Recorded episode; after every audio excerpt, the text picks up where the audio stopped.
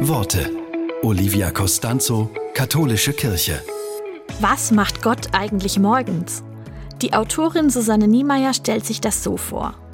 In den frühen Morgenstunden macht Gott Licht. Wenn die Köpfe der Kinder immer wieder auf die Tische sinken und Mitja die Nachtschicht beendet. Sammelt die vergessenen Träume ein und die liegen gebliebene Sehnsucht wie einen verlorenen Handschuh. Rührt Hoffnung in die Haferflocken und macht sich glänzend aus dem Staub.